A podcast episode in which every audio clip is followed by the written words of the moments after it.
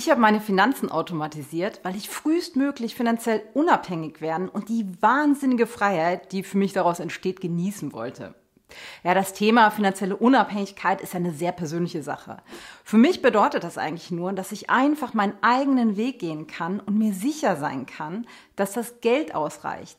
Auch wenn ich nie wieder oder zumindest für eine sehr lange Zeit kein Geld verdienen würde. Diesen Schritt, den habe ich schon vor einigen Jahren geschafft. Und trotzdem arbeite ich weiter, weil es mir einfach total viel Spaß macht. Aber ich mache das jetzt einfach nach meinen eigenen Regeln. Also ich muss mir morgens keinen Wecker stellen und teile mir meine Zeit frei ein.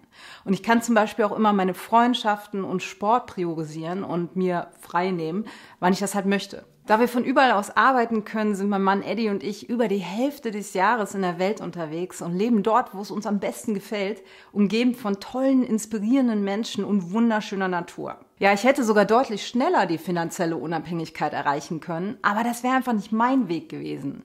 Ich habe nämlich keine Lust darauf, zu sparen, wo es nur geht, sondern ich spare persönlich eigentlich nur da, wo es mir egal ist und gebe gern Geld für die Sachen aus, die mir wichtig sind. Zum Beispiel gönne ich mir gerne gutes Essen, kaufe mir aber eher selten Kleidung, weil mir das nicht so wichtig ist.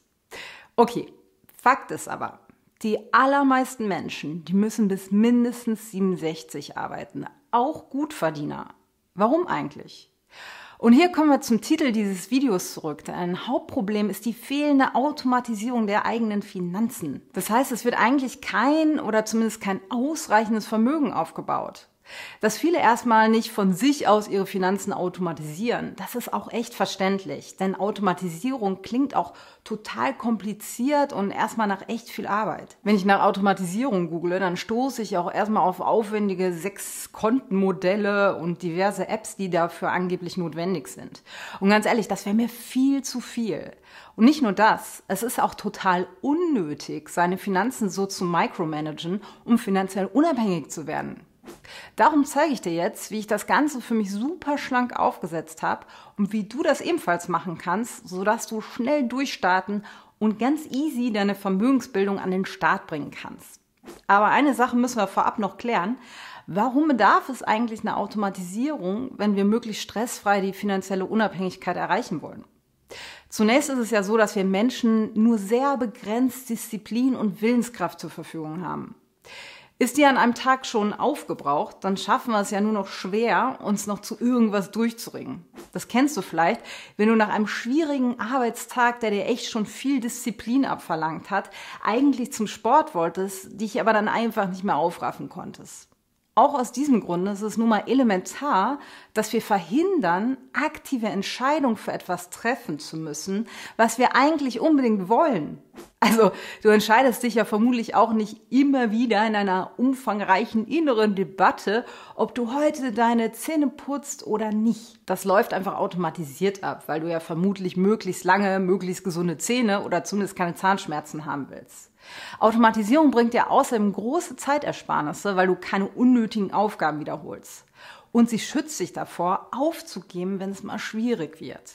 Und ganz generell halt Fehler zu vermeiden, da du dich selbst als Fehlerquelle quasi ausschließt sozusagen. Für die automatisierten Finanzen braucht es natürlich ein System. Aber das besteht glücklicherweise nur aus zwei kleinen Schritten. Also zunächst solltest du dafür sorgen, einen Notgroschen auf der Seite zu haben, falls du mal unerwartet dringend Geld brauchst. Also wenn es ganz klassisch mal die Waschmaschine kaputt geht oder du sogar deinen Job verlierst, dann solltest du natürlich unbedingt Geld auf der Seite haben, das sofort verfügbar ist. Wenn dich das Thema Notgroschen näher interessiert und du wissen willst, wie hoch er sein sollte, dann schau dir mal unser Video hierzu an. Für das Bunkern deines Notgroschens eignet sich am besten ein Tagesgeldkonto. Und auf das schiebst du entweder direkt den kompletten Betrag, wenn du ihn bereits hast, oder per Dauerauftrag jeden Monat so viel es geht von deinem Gehaltskonto, bis der Notgroschen sozusagen voll ist.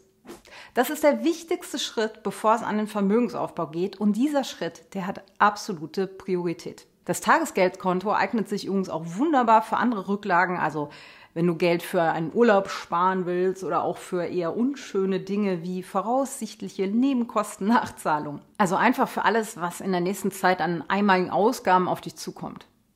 Sobald dein Notgroschen vorhanden ist, eröffnest du ein Depot. Das ist Schritt Nummer zwei.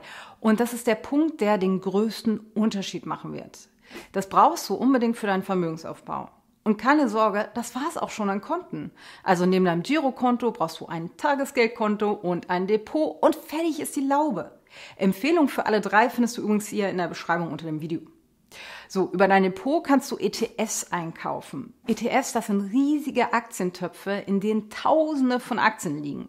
Und sie eignen sich hervorragend für den Vermögensaufbau, vor allem wenn du mit möglichst wenig Risiko möglichst renditestark anlegen willst. Falls du nicht genau weißt, was ETFs sind, dann schau dir unser Video zum Thema an. Darin erfährst du halt, wie ETFs funktionieren. So, um nun Geld in ETFs zu schieben, da gibt es zwei Möglichkeiten. Nummer eins funktioniert für nahezu jeden und ist die sicherste Variante. In deinem Depot kannst du einen Sparplan auf einen ETF einrichten. Und so ein Sparplan, das ist quasi auch ein Dauerauftrag, der aber nicht auf ein normales Konto führt, sondern mit dem du eben in ETFs investierst. Dabei ist das ziemlich hilfreich, den Sparplan direkt nach Gehaltseingang ausführen zu lassen. Du bezahlst dich also quasi dann selbst zuerst, noch bevor du dein Geld irgendwelchen anderen Leuten geben kannst für irgendwelche Dinge. Außerdem kannst du dir auch ein paar Tricks zunutze machen. Also, sobald du eine Gehaltserhöhung bekommst, erhöhst du deinen Sparplan um den Betrag, der dir nun monatlich eben mehr zur Verfügung steht. Ein Sparplan am Anfang des Monats sorgt also dafür, dass du auf jeden Fall genug zur Seite legst und er läuft auch noch komplett auf Autopilot ab. Ehrlicherweise nutze ich aber für mich Variante Nummer zwei, weil ich maximal viel Geld auf mein Depot bringen möchte. Dafür investiere ich immer jeden Monat am Tag vor meinem Gehaltseingang, das ich mir auszahle, den kompletten Betrag, den ich nicht gebraucht habe in ETFs. Also das bedeutet, ich check einfach nur den Kontostand und schaue, wie viel Geld übrig ist. Und dann investiere ich jeden Monat den maximalen Betrag, der quasi möglich ist. Ein Kalendereintrag, der erinnert mich daran und der ganze Vorgang, der läuft total routiniert ab. Da brauche ich gar nicht drüber nachzudenken. Das funktioniert für mich super, da ich nicht so viel Geld für ein gutes Leben brauche und mir eben sehr bewusst ist, wofür ich Geld ausgeben möchte, aber eben auch da sparsam bin, wo es mir egal ist. Das weiß ja schon alles. So, vermutlich fragst du dich jetzt aber, wie viel du denn grundsätzlich monatlich in deinen Sparplan stecken solltest, um finanziell unabhängig zu werden. Dafür gibt es immer wieder Versuche, mit irgendwelchen Prozentsätzen diese Frage zu beantworten. Also, keine Ahnung, 20 Prozent von einem Nettogehalt oder sowas. Aber ganz ehrlich, ich finde solche Regeln gar nicht sonderlich zielführend, wenn es um die finanzielle Unabhängigkeit geht. Denn je mehr du sparen kannst, desto schneller erreichst du auch deine Vermögensziele. Es gibt also keinen Mindest- oder vor allen Dingen keinen Maximalbetrag. Viel hilft eben viel und je mehr du zur Seite legen kannst, desto schneller hast du auch ausgesorgt. Um jetzt aber für dich ganz persönlich herauszufinden, was du mit welcher Sparrate wann erreichen kannst, nutz doch mal unseren Rentensparrechner. Dann bekommst du wirklich eine Idee davon, was du sparen solltest. Es lohnt sich auf jeden Fall massiv genau anzuschauen, wofür du einerseits Geld ausgeben möchtest und wo du andererseits gut sparen kannst. Das kann man gar nicht oft genug betonen. Je mehr du nämlich deine Ausgaben hinterfragst und dabei auch herausfindest, was dir eigentlich gar nicht so wichtig ist, wo du aber bislang trotzdem Geld für ausgegeben hast, desto leichter wird dir das Ganze auch fallen.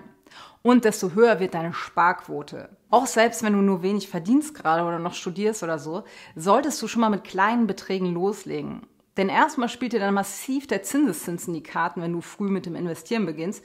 Und außerdem baust du direkt schon mal so dein automatisiertes System.